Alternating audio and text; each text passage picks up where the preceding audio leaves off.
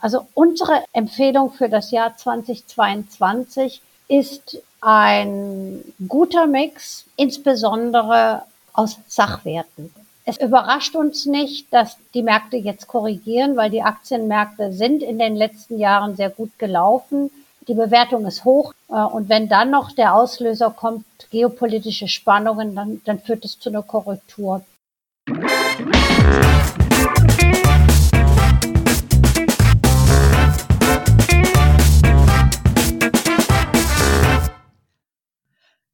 Begrüße euch super herzlich zum Her Money Talk, dem Geld- und Karriere-Podcast für Frauen. Heute sprechen wir mal über das sogenannte Big Picture. Sprich, wo geht die Weltwirtschaft hin? Wohin geht die Reise in diesem Jahr?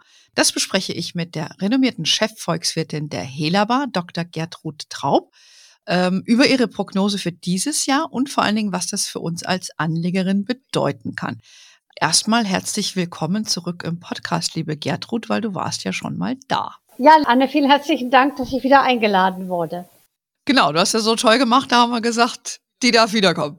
Äh, nein, das war ein schönes Gespräch, wo äh, für diejenigen, die das heute das erste Mal hören, lade ich euch gerne ein, nochmal reinzuhören, weil da haben wir auch ein bisschen mehr über dich gesprochen. Dein Hintergrund, weil du bist ja eine Ausnahmeerscheinung in der deutschen Ökonomenszene. Es gibt ja nur so wenige. Als wir letztens sprachen, gab es zwei. Ich weiß nicht, ob es inzwischen schon wieder eine mehr gibt. Ähm, da habe ich jetzt nicht nachgezählt. Ähm, interessanterweise war im Handelsblatt ein großer Artikel über die Biases gegen Ökonominnen. Ich weiß nicht, ob dir das aufgefallen ist, wenn äh, die Nachwuchs, der da kommt und dann irgendwas sagt, dann gibt es diese implizierte Bias von den, von den Herren, die sich so ein bisschen an den Karren gefahren fühlen. Das fand ich sehr interessant zu lesen. Äh, habe ich nicht gesehen, äh, beziehungsweise ich habe es gesehen, aber ich habe es noch nicht gelesen. Ja, würde ich, würde ich dir mal empfehlen und ich kann das gut nachvollziehen, was dort äh, geschrieben wurde. Aber äh, wer eine Frau ist in diesem Segment, ähm, der weiß, worum es sich da dreht. Aber wir wollen jetzt gar nicht darüber sprechen, sondern eigentlich darüber, was im kommenden Jahr du dir so vorstellst. Du bist ja eigentlich auch bekannt für deine sehr treffsicheren Prognosen, was die Entwicklung der Wirtschaft angeht und wählst dafür ja jedes Jahr ein Motto. In diesem Jahr lautet dein Motto, was die Weltwirtschaft auf ihrer Reise 2022 erleben wird. Zunächst mal, warum dieses Motto? Also meine Motti, die sind ja äh, sehr für, für manche sehr merkwürdig, also angefangen von irgendwelchen Schokoladenthemen, Musik, Kino, Theater und ähnliches. Im letzten Jahr hatte ich mit der Nanny durch die Krise, da habe ich untersucht, welche Maßnahmen in der Welt ergriffen werden, also angefangen von Anreizen und auch Sanktionen, die auch eine Nanny macht. In diesem Jahr äh, habe ich die Frage gestellt, äh, wohin geht die Reise mit der Weltwirtschaft? Äh, was ist in den Koffern drinne? Und welche Auswirkungen haben die Corona-Dinge? Und das Motto Reisen lag für mich auf der Hand. Also es gibt konjunkturelle Gründe, es gibt Corona-Gründe und es gibt strukturelle Gründe. Und der strukturelle Grund ist natürlich, die Weltwirtschaft bewegt sich in eine nachhaltigere Welt, beziehungsweise die Staaten haben sich das auf ihre Agenda geschrieben und alle Staaten packen jetzt ihre Koffer mehr oder weniger nachhaltig, aber das ist ein ganz großes Thema. Also da verändert sich was und da bewegen sich alle. Das ist der erste Grund. Der zweite Grund ist, wegen Corona durften wir äh, temporär nicht reisen und immer mal ja. wieder durften wir dann doch und dann wieder nicht. Also da ist ein riesen Nachholbedarf. Also da sind Defizite in den letzten Jahren entstanden, weil Corona dauert ja jetzt schon zwei Jahre. Also auch deswegen ist es interessant. Das hat wiederum Auswirkungen auf die Zusammensetzung des Sozialprodukts. Und das dritte Thema, da geht es dann schon in die Szenarien rein. Äh, ich variiere ja immer zwischen drei Szenarien, ein Hauptszenario, ein negatives und ein positives. Und mein äh, Hauptszenario lautet in diesem Jahr, also für Konjunktur- und Kapitalmärkte 2022, Aufschwung all inclusive. Ja, die Alternativszenarien sind Traum, äh, Traumreise und Horrortrip. Also wir sind in der Reisewelt äh, und da kann ich natürlich gleich mal erläutern, warum die drei Szenarien genauso heißen. Genau, das machen wir auch. Und ich habe mir ja auch dein sehr unterhaltsames Video, das ihr ja immer da super professionell dreht, bei euch auf der Homepage auch angeschaut. Und äh, ich habe einen Moment gebraucht, um zu verstehen, dass du äh, einen Koffer in der Hand hattest. Weil irgendwann mal fiel mir auf, was hat sie? Ach, denke ich, ah, ein Koffer. Also sehr, sehr geil gemacht. Wer von euch das gerne mal machen, äh, anschauen möchte, geht einfach mal auf die Seite der Helaba, also die Hessische Landesbank, und da findet ihr die Gertrud mit ihrem Köfferchen und ihrer Prognose. Ähm, aber erzähl doch mal, du hast schon gesagt, es gibt drei Szenarien, die du dir immer ausdenkst. Und das Hauptszenario ist Aufschwung All-Inclusive. Wenn ich All-Inclusive höre, das weckt bei mir jetzt keine unbedingt positiven Assoziationen. Also das ist, äh, das ist ganz, ganz wichtig. Es weckt Emotionen und das ist schon mal hm. gut. Aber ich möchte, bevor ich in die Details gehe, hier nochmal äh, eine Geschichte erzählen, die ich noch nie erzählt habe, weil du den Koffer gerade angesprochen hast. Äh, ich habe meine Koffer, die ich habe, und ich habe eine ganze Menge, weil ich vor Corona viel auf Reisen war, äh, mit zum Dreh genommen. Und da hat der Kameramann gesagt, die sind zu klein weil das Bild fängt ja irgendwie irgendwo erst auf Kniehöhe an und dann hätte man nur den Griff in der Hand gesehen. Also habe ich mir extra für diesen Dreh einen neuen Koffer gekauft und ich liebe ihn. Also es lohnt sich auch dieses Video nur mal anzugucken, weil dieser wunderbar schöne neue Koffer da drauf ist. Der ist auch klasse. So ein heller Koffer ist das. Ich habe das gesehen. Ne? Ich dachte mir, erst dachte ich, was, was dann ja, so ein Koffer. Dachte ich, und dann habe ich das Ganze erst verstanden. Ja. Also, du, aber ehrlich gesagt, Koffer, wenn du mich fragst, kann man auch nie genug ja. haben. Das ist so ein bisschen was wie Handtaschen. Gen ja? Genau so, genau so. Ja, so. Weil du brauchst ja doch immer einen, ob du jetzt nur für einen Tag weg ja. bist oder eine Woche oder neulich habe ich mir einen mal gekauft, weil ich mir gedacht habe, wenn du so drei, vier Tage verreist, dann ist der so ganz klein nichts und die ganz großen willst du auch nicht also eins zwischendrin. Das ist gar nicht so ganz einfach, einen Koffer zu kaufen. Dann habe ich mir irgendwann mal gedacht, als ich Weihnachten verreist bin, dachte ich, brauche mal einen ganz großen Koffer. Und da habe ich gelernt, solche ganz großen Koffer gibt es nicht mehr zu kaufen, weil die Fluggesellschaften die nicht mitnehmen. Dachte ich mir, okay, get what learned. Aber egal. Jetzt aber zu deinem Szenario. Also ich sage dir, mein Koffer ist genau der neue, die richtige Größe für drei, vier Tage. Okay muss, muss man es merken. Also es ist wichtig, äh, also dass das äh, Thema All-Inclusive Emotionen weckt, äh, ist per se schon mal eine gute Sache. Und gerade weil All-Inclusive nicht nur positiv ist, und wir haben das auch äh, bei uns im Research heftig diskutiert, und hm. mir geht es genauso wie dir. Bei mir kommen auch nicht so positive Dinge. Äh, und das ist etwas, worauf ich äh, in dem Ausblick auch besonders hinweisen möchte. Aber All-Inclusive hat erstmal was Positives. Denn es kümmert sich jemand um die Organisation von allem. Es ist alles in einem Paket zusammengepackt und man muss viele Dinge nicht selber machen. Und die Analogie für den Konjunktur- und Kapitalmarktausblick, die, die Notenbanken und die Staaten haben ja All-Inclusive-Pakete geschnürt. Die Notenbanken halten die Zinsen niedrig, sie kaufen Staatsanleihen. Also es ist all-inclusive gekümmert hm. und dann natürlich auch mit Unterstützungsleistungen in mannigfaltiger Art und Weise, so dass, und es wird auch immer wieder betont, wir kümmern uns um euch. Macht euch keine Sorgen, wir haben die großen Pakete äh, und deswegen kommen wir auch gut durch die Krise. Der negative Punkt ist, jetzt bei All Inclusive, also man wird gekümmert, hm. äh, aber erstens, äh, da ja alle das Gleiche bezahlen, haben die meisten den Eindruck, ähm, dass es viele Dinge umsonst gibt, weil man sie nicht explizit bezahlen muss.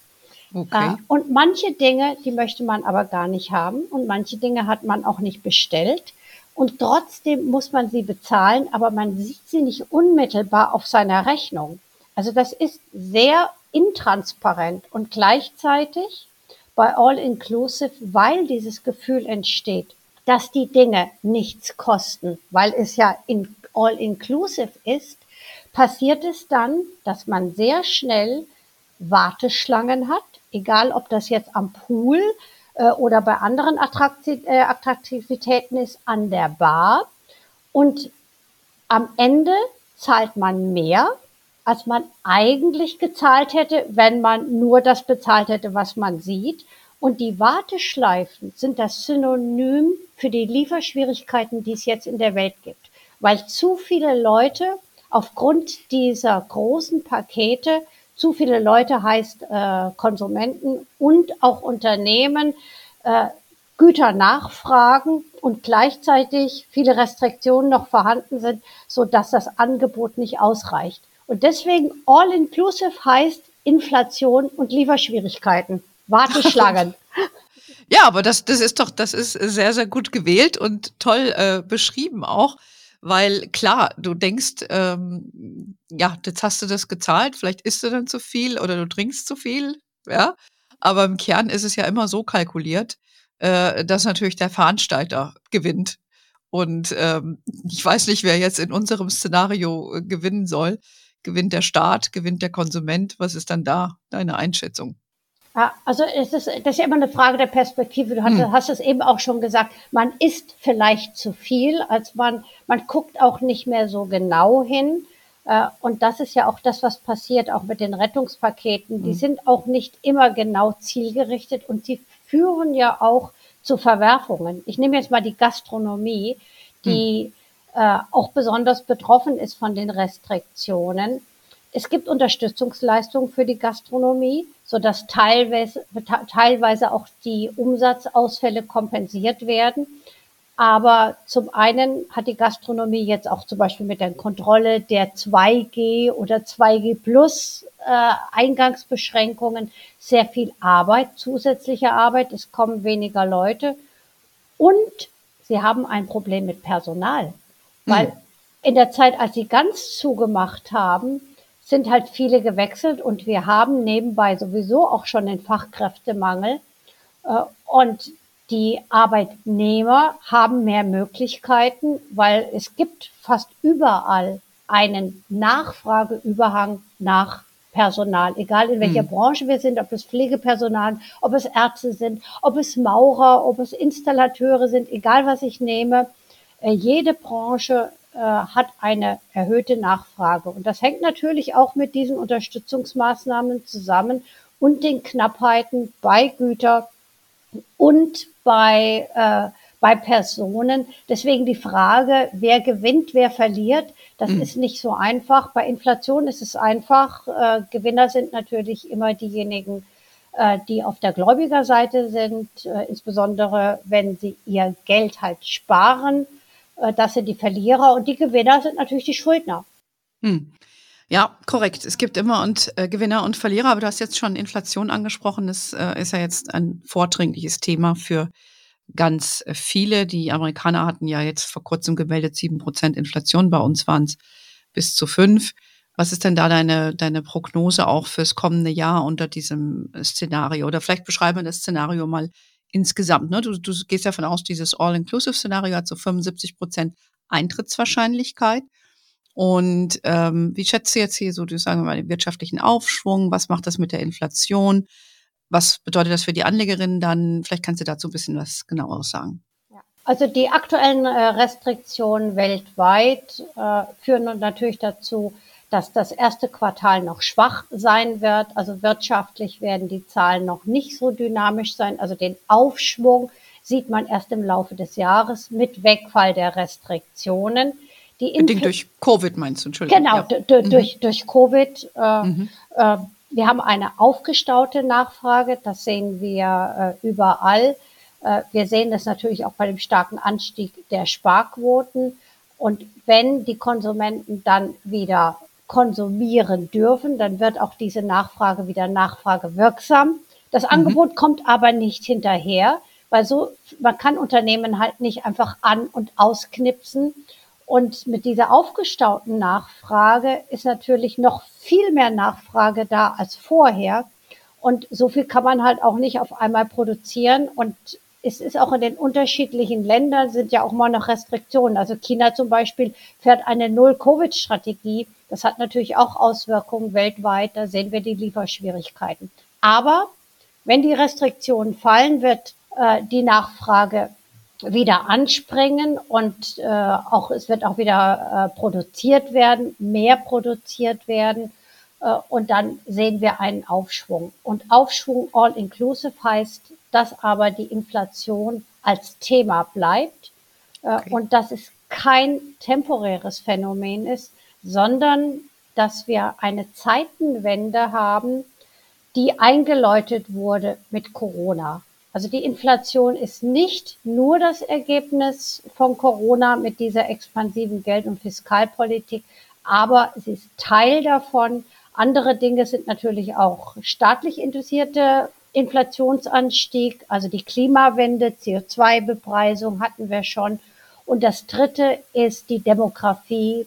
Äh, zu wenige Leute, die nachkommen am Arbeitsmarkt, so dass wir auch erwarten, dass die Löhne steigen werden und das auch wieder weiter inflationär wirkt. Also wir haben mehrere Gründe, warum die Inflation gekommen ist, um zu bleiben. Hm, okay, gut. Es wurde ja anfangs auch gesagt von den Notenbanken, das ist nur temporär. Also du teilst diese Meinung eindeutig nicht. Äh, Finde ich auch sehr gut begründet. Ich würde dir auch zustimmen, dass das so eine Spirale in Gang gesetzt hat. Das würde ja dann bedeuten, Inflation bedeutet ja dann, um dem entgegenzusteuern, du musst ja die Zinsen erhöhen. No, ist ja so, glaube ich, klassisch, was man ähm, Volkswirten, was ihr Volkswirte dann äh, sagen würdet. Ja, das machen viele Notenbanken äh, auf der Welt auch so. Also angefangen äh, von Osteuropa, die Länder äh, Zentraleuropa äh, haben im letzten Jahr schon angefangen. Die britische Notenbank hat auch im letzten Jahr schon den ersten Schritt gemacht. Die US-Notenbank hat jetzt klar angekündigt, dass in diesem Jahr mehrere Schritte kommen. Äh, mehr oder weniger die einzige Notenbank, die sich noch ziert und eine klare Aussage gemacht hat, dass sie nichts machen wird, ist die EZB. Und die EZB immer noch der Meinung ist, also zumindest Christine Lagarde, einzelne Mitglieder des Direktoriums haben sich ja mittlerweile ein bisschen anders geäußert, dass die Inflation temporär ist. Die EZB hat für dieses Jahr eine sehr, also relativ hohe Prognose über drei Prozent. Aber im nächsten Jahr würde die laut ihrer Prognose die Inflation wieder unter zwei Prozent gehen. Also deswegen müsse sie die Zinsen nicht erhöhen. Und das ist der spannende Punkt. Die ganze Welt erhöht die Zinsen außer der EZB. Ich, ich verstehe das nicht.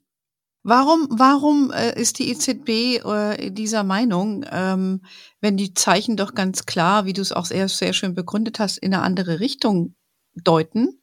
Ist mir nicht so ganz klar. Denkst du, dass das eher so eine politische Sichtweise ist von ihr? Also es gibt, aus meiner Sicht gibt es zwei Gründe und ich diskutiere das jetzt auch schon ja, mehr als ein Jahr mit vielen von meinen Kollegen, die sich auch noch nicht vorstellen können, dass die Inflation jetzt wieder ein Thema ist, weil es so viele Jahrzehnte keine Inflation gab. Und das ist ja, es gibt ja die Blaupause in Japan, auch mit expansiver Geld- und Fiskalpolitik, und da gab es auch keine Inflation. Und dann denken alle, einfach weil es so lange so war, es gibt keine Inflation. Also der äh, das theoretische Konstrukt dahinter ist auch die sogenannte Modern Monetary Theory. Man kann so viel Geld ausgeben, wie man möchte und so viel Geld drucken, wie man möchte. Es führt nicht zur Inflation. Diese Ideologie ist so weit verbreitet und unterlegt halt einfach mit empirischen Zahlen, dass viele nicht sehen, dass die Rahmenbedingungen sich verändert haben und tatsächlich äh, die Inflation ein neues Thema ist.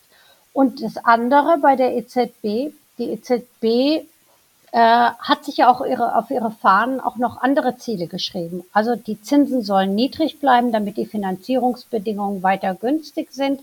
Das heißt, die Zinsen äh, nicht nur in Deutschland, sondern auch in den anderen Ländern, also die Risikoprämien sollen niedrig bleiben.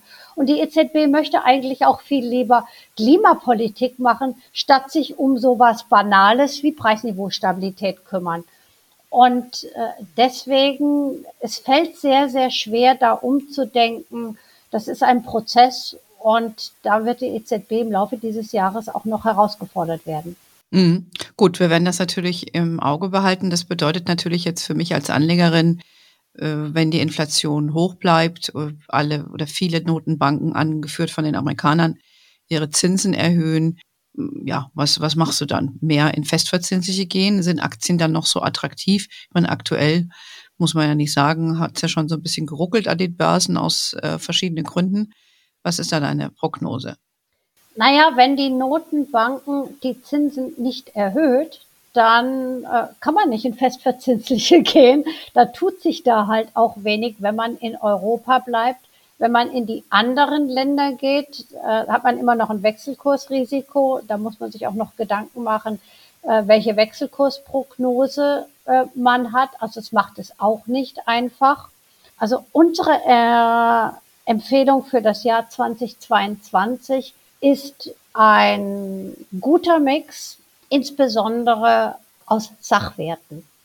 Mhm. Und äh, es, ist, es überrascht uns nicht, dass die, die Märkte jetzt korrigieren, weil die Aktienmärkte sind in den letzten Jahren sehr gut gelaufen und die Bewertung ist hoch, insbesondere auch in den USA, aber auch in Europa etwas ambitioniert. Äh, und wenn dann noch der Auslöser kommt, geopolitische Spannungen, dann, dann führt es zu einer Korrektur.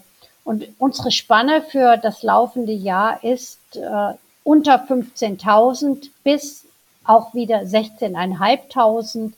Und deswegen relativ klare Sichtweise. Es ist nicht mehr so, wie Costolani gesagt hat, kaufen und dann schlafen gehen, sondern da kann man auch mal ein bisschen taktischer vorgehen. Also wenn der Markt äh, unter die 15.000 Indexpunkte fällt, dann wird man mal ein bisschen mehr reingehen und bei 16.500, da sollte man auch wieder vorsichtig werden.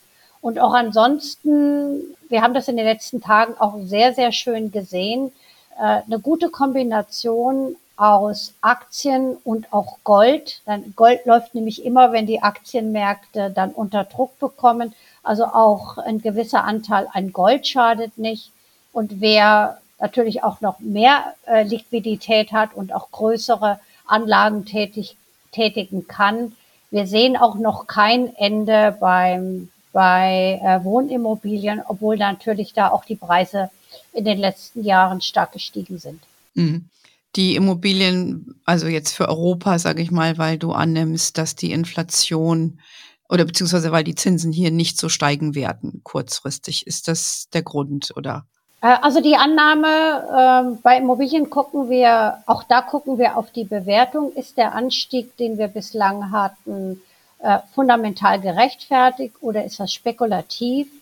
Äh, und wir sehen in vielen Ländern noch einen großen Bedarf an Wohnungen. Da wurde aufgrund des Fachkräftemangels, das war auch in uns in Deutschland ein ganz großes Thema. Deutschland gehört ja auch zu den Immobilienmärkten, die in den letzten zehn Jahren am besten gelaufen sind. Also etwas, was wir, was viele gar nicht so verinnerlicht hatten, weil es das bei uns früher auch nicht gab.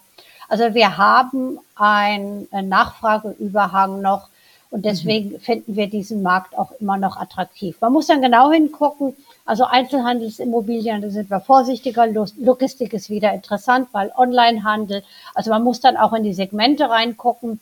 Und wenn man das dann ganz genau macht, muss man immer noch gucken, von welcher Region spricht man und äh, das magische Wort, das kennst du natürlich, das sind die drei L. Ja. also Lage, Lage, Lage, äh, das gilt natürlich immer. Okay, interessant, dass äh, deine Einschätzung zu der, zu der Immobiliensituation, also die Märkte, du, du sprachst ja dann eben vom DAX, äh, dass du da so eine 16.000 äh, siehst äh, zum Jahresende, wenn ich das richtig verstanden habe. Und bist aber schon der Meinung, Gold sieht auch ganz gut aus äh, aktuell, oder? Weil wenn die Märkte fallen oder nicht so oder eine höhere Schwankungsbreite, höhere Volatilität haben, dann ähm, ist Gold auch gut zu haben im Depot, so als Ausgleich. Und Anleihen wird es jetzt nicht so zwingend zu raten, oder? Zumindest keine europäischen, weil da gibt es ja nicht so wahnsinnig viel zu verdienen, solange die EZB die Zinsen nicht erhöht. Genau, das ist, das ist dann schon eher schwieriger. Hm. Da, da muss man schon ein bisschen genauer hingucken, damit man tatsächlich, wie heißt das so schön, auch einen gewissen Coupon hat. Äh, weil wenn man dann äh, Negativzinsen kauft, äh, also wenn man jetzt in kürzerer Laufzeiten ist, also die Zehnjährige bei uns hat ja jetzt gerade erst wieder äh, die Nulllinie touchiert. Mhm. Äh, also da ist nominal noch nicht so wahnsinnig viel zu haben. Mhm. Also da muss man schon sehr genau hingucken. Ja, also die zehnjährige äh, Staatsanleihe. Okay, das heißt, ähm, dein All-Inclusive-Szenario heißt DAX 16.000 zum Jahresende. Ähm, Märkte bleiben ein bisschen volatiler, Gold ist gut zu haben, Immobilien sieht auch nicht schlecht aus, selektiv natürlich. Und ja, und da hattest du gesagt, erwartest du, dass es so zu 75 Prozent dieses Szenario eintritt. Habe ich das richtig? Genau, genau. Und das ist auch das ist eine relativ hohe Wahrscheinlichkeit. Also im letzten Jahr waren wir mit unserem Basisszenario äh, nur bei 70 Prozent. Mhm. Äh, aber wir sind da relativ überzeugt, dass das die Kombination ist. Und es deutet ja auch alles darauf hin, obwohl erst vier Wochen vorbei sind, dass die Richtung da auch ganz gut stimmt. Mhm. Was ich sehr interessant fand, äh, war auch, dass du gesagt hast, ein Aufschwung der Wirtschaft geht nur, ähm, geht nur noch nachhaltig. Ja, ich meine, wir sehen es ja hier bei uns in Deutschland äh, an der neuen Regierung, was man da versucht äh, zu machen. Und aber du siehst es eindeutig auch so, dass es nicht nur in Deutschland so sein wird, oder? Also wir haben viele Länder, in denen Nachhaltigkeit eine große Rolle spielt. USA, die schwankt dann noch ein bisschen. Also Biden redet zwar von Nachhaltigkeit, bei den Paketen ist das nicht ganz so klar. Auch bei den Amerikanern ist immer noch das alte Mantra, ja, das ist okay, das kann man machen mit Nachhaltigkeit, wenn man es nicht wirklich spürt, wenn es nicht weh tut. Äh, in, in Deutschland ist das Thema ganz oben auf der Agenda, in vielen anderen europäischen Ländern auch. Der Next Generation Fonds, der ja in der Corona-Frühphase schon für Europa gebastelt wurde. Das sind sehr viele Gelder, die werden nur noch ausgezahlt, wenn es nachhaltige Projekte sind. Man, dann gibt es natürlich andere Länder, die sich äh, gar nicht um Nachhaltigkeit kümmern. Ich nehme jetzt zum Beispiel Russland, da ist das nicht wirklich ein Thema. Und manche Länder, äh, auch, auch ärmere Länder, die können sich das natürlich auch nicht so leisten. China mhm. hat übrigens Nachhaltigkeit auch auf der Agenda, aber da ist der Zeitstrahl noch ein bisschen länger. Und es ist wichtig, dass China mitmacht, weil China natürlich zu den größten, äh, den Ländern hörst mit den größten äh, Emissionsanteilen. Mhm. Ja, aber ich glaube, das ist äh, angekommen in der Gesellschaft, zumindest auf jeden Fall in unserer, dass man da was machen muss. Und ähm, wir werden schauen, wie die anderen das umsetzen. Wie du eben schon sagtest, wird das wohl eher selektiv der Fall sein. Aber letztendlich müssen wir es ja alle machen. Ne? Sonst bringt es ja irgendwie nichts. Genau. Wenn wir jetzt vielleicht nochmal deine anderen zwei Szenarien kurz angucken wollen, du hast ja auch zwei Neg ein Negativszenario, ähm, den Horrortrip. Was, was, äh, man könnte ja glauben, das Jahr wird mehr zum Horrortrip. Vor allen Dingen, wenn du über, wie du eben ansprachst, diese geopolitischen Spannungen sprichst, da reden wir ja zum Beispiel über das, was aktuell in der Ukraine äh, passiert zum Beispiel, ja. Also das schockiert mich zutiefst, weil man denkt, meine Güte, die reden hier von einem Krieg, du schlägst eine Bildzeitung auf oder auch sonst wo, und da wird da ganz offen drüber gesprochen. Das ist das erste Mal in meiner Lebenszeit, dass ich mich erinnern kann, dass wir in Europa über so einen Krieg gesprochen haben. Äh, ja und nein. Also ich erinnere mich noch an die Zeit, als es den sogenannten Jugoslawienkrieg ah, gab. Stimmt. Ja, der, der hm. direkt vor unserer Haustür. Äh, und dann merkt man manchmal, äh, dass Dinge, wenn sie nicht ganz, ganz nah sind, also so, dass man sie wirklich erlebt, obwohl sie nah sind, äh, doch wieder relativ fern.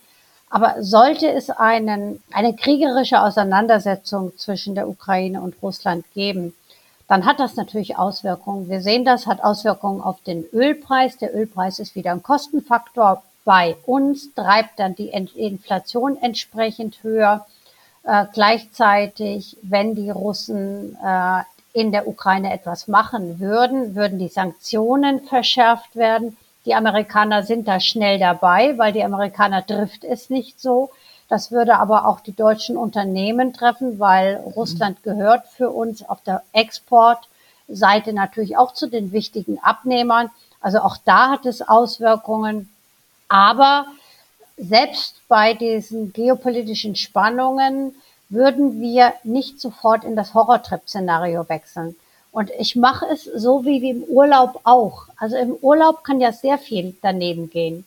Also es fängt schon damit an, dass man den Zug verpasst oder dass man äh, beim Auto einen Platten hat und keinen Ersatzreifen dabei. Irgendwann löst man das Problem, dann kommt man hin, dann kriegt man ein Zimmer, ähm, was das Zimmer, das sieht halt nicht so aus, wie man das gerne hätte. Am Buffet, da kommt man auch hin, da ist das ist schon halb leer gegessen. Am Nachbartisch sitzt jemand, der nervt unheimlich. Beim Pool ist das Wasser, also man merkt, also es ist beim Urlaub kann sehr viel schief gehen. Aber wenn nur eine von den Sachen schief geht, dann ist man halt noch nicht im Horrortrip, dann ist es unangenehm. Mhm. Äh, und der Horrortrip bedeutet, dass viele Dinge daneben gehen. Also wir hatten die geopolitischen Spannen eskalieren und es kommt zu einer kriegerischen Auseinandersetzung. Die Amerikaner ziehen die Sanktionen so weit hoch, dass äh, die Auswirkungen in der Weltwirtschaft dann auch äh, sehr, sehr stark sind. Dazu kommt noch oder können noch andere äh, Streitigkeiten kommen. Auch die Polen streiten sich ja gerade mit der EU äh, über diverse äh, Strafzahlungen oder ob sie jetzt die Mehrwertsteuer senken dürfen. Äh, dann könnten die Amerikaner sich mit den Chinesen streiten. Also man könnte den Protektionismus fortführen und, und Corona könnte ja auch wieder eskalieren. Es könnte auch hm. noch eine Variante kommen, die viel gefährlicher ist als Omikron ist und dass wir dann Restriktionen haben, die die Wirtschaft wieder lahmlegen. Also wenn all das zusammenkommt, dann haben wir einen Horrortrip und ansonsten ist es nur ein bisschen unangenehm. Okay, verstanden. Aber jetzt hast du auch noch das Szenario der Traumreise. Die finde ich natürlich viel sympathischer, glaube ich, wie wir alle. Ja. Also es mag überraschen, dass der Horrortrip nur eine Wahrscheinlichkeit von 10 Prozent hat. Hm. Äh, weil du hast es ja auch schon angesprochen. Also die Lieferschwierigkeiten und die Inflation habe ich ja auch im Basisszenario drin. Die Traumreise hat eine Wahrscheinlichkeit von 15 Prozent. Weil mhm. die, die Transformation in eine nachhaltigere Welt bietet natürlich Riesenchancen. Also Chancen auch wirtschaftlicher Art, also nicht nur ökologischer Art. Da können Innovationen entwickelt werden, wie sich manche das kaum vorstellen können. Und so wie wir jetzt gesehen haben im Pharmasektor, was in so kurzer Zeit passiert ist, und wenn man halt auch da die Unternehmen unterstützt, dass diese Transformation schneller geht, statt ihnen einfach immer nur Auflagen zu machen, ja. Äh, und das würde darum auch bedeuten, äh, dass da auch Renditen zu erzielen sind. Also in unserem Positivszenario der Traumreise, da bekommen wir die erfolgreiche Transformation und da erwarten wir den DAX am Ende des Jahres 22 bei 18.000 Indexpunkten. Okay. Mhm. Gut, ähm, wir werden sehen, wie das Jahr sich entwickelt. Du hast immer sehr gut, äh, ja, deine Prognosen waren immer sehr treffsicher. Wenn äh, das ist, das würde dann bedeuten, dass zu 75 Prozent, also das äh, All-Inclusive-Szenario, dann ist das jetzt kein Billo-Hotel in Ägypten, Hurghada am Strand, sondern dann ist das eher, ich sag mal, Robinson-Level-Niveau. Ja, All-Inclusive, das nehmen wir jetzt mal an in Soma Bay äh, in Ägypten. Das ist dann ein bisschen eine andere Nummer. Und dann äh, heißt es ein bisschen volatil, die Reise, man muss sich ein bisschen mehr anschnallen. Aber im Kern ist dein Votum auch zu sagen, eher noch mehr in Aktien, Sachwerte, Immobilien zu bleiben, Gold beimischen, wäre so dein deine Empfehlung oder habe ich das äh, habe ich das richtig zusammengefasst? Genau, also man muss äh, jetzt bleibe ich noch mal bei dem Reise, bei der Reiseanalogie, man muss seinen Koffer ein bisschen vielseitiger packen, also nicht nur für eine Wettersituation, also ein bisschen breiter, so dass man sich auch ein bisschen absichert. Genau. Und äh, für diejenigen, die ähm, ja aussteigen wollen am Markt, äh, wäre es wahrscheinlich äh, gut, dann sukzessive sich vielleicht zu verabschieden, wenn man, wenn man jetzt in diesem Jahr Geld gebraucht hat oder so. Weil das ähm, ist ja dann auch immer so ein Thema. Ne? Einzusteigen ist eine Sache, aber dann zu sagen, ich möchte jetzt Gewinne mitnehmen, wenn gerade die Märkte runter sind, ist auch nicht so prickelnd. Also unsere Empfehlung wäre dann eher, äh, aber du weißt, das ist banal, billig kaufen, teuer verkaufen. Wenn ich das vor vier Wochen gesagt hätte oder als ich das vor vier Wochen gesagt habe, als der Markt über 16.000 war, äh, haben viele gesagt, warum, ich gehe doch jetzt nicht raus, es läuft gerade. Mhm. Also ja. wenn wenn es sich dann wieder so kuschelig anfühlt, dann kann man auch ruhig mal aussteigen. Ganz genau. Und ansonsten muss man eine langfristige Perspektive haben, das ist auch wichtig. Und Geld, das man nicht kurzfristig braucht, gehört eben auch nicht in den Markt. Und dann glaube ich, ist da schon relativ viel gewonnen. Das wäre jetzt auch nochmal so mein, mein Tipp. Ich glaube, wir haben es für heute. Äh, das war da schon sehr, sehr viel Input, liebe Gertrud. Wie gesagt, wer das nochmal äh, in Ruhe auch nachgucken möchte und die Gertrud in Aktion sehen will, sehr gerne auf der Heliabar-Seite. Und ähm, ja, ich äh, würde mal sagen, hast du noch ein abschließendes Wort oder haben wir heute für alles Wesentliche besprochen heute? Also ich wünsche allen Anlegern eine wunderbare Reise 2022 und dass die positiven Dinge von All Inclusive am Ende des Jahres die negativen überwiegen. Hervorragendes Schlusswort. Ganz lieben Dank, liebe Gertrud, nach Frankfurt. Ähm, wir, ihr wisst, äh, es gibt uns weiterhin auf hermoney.de unseren Newsletter. Wir sind auf Facebook, LinkedIn, Instagram. We are wherever you are. In diesem Sinne, have a wonderful day. Until next time und ciao.